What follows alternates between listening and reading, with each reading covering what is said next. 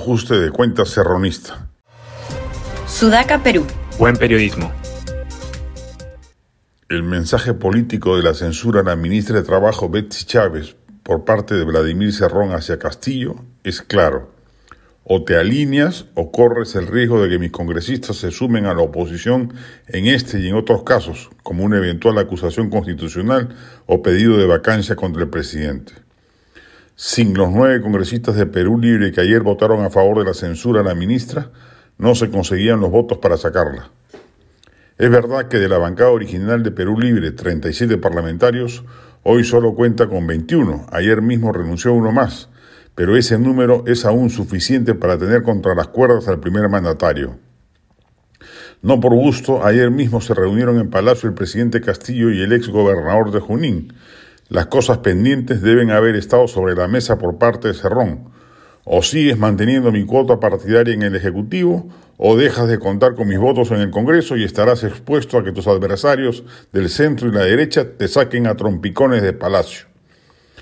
Es imposible, políticamente hablando, que Castillo se libere de Cerrón.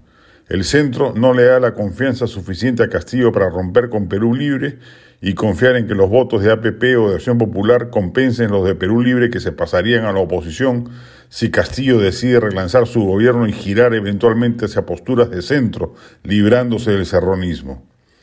Vamos a tener siempre en Palacio a un rehén de Vladimir Cerrón gobernando a punta de cuotas partidarias que el cacique de Junín buenamente decide, decida, en medio de la mediocridad tecnocrática más absoluta y la pauperización de las políticas públicas.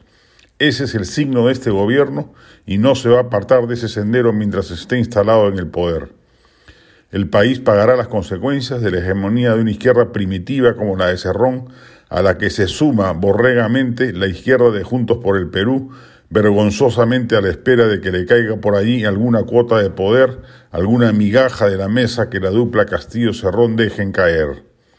La peor izquierda nos gobierna y lamentablemente parece que lo hará hasta el 2026. El Perú que recibiremos entonces será uno con un Estado colapsado, sin políticas públicas decentes, con la calidad de vida por los suelos y con la corrupción totalmente enquistada en el sector público. Después del ajuste de cuentas erronista de ayer, eso ha quedado más que claro.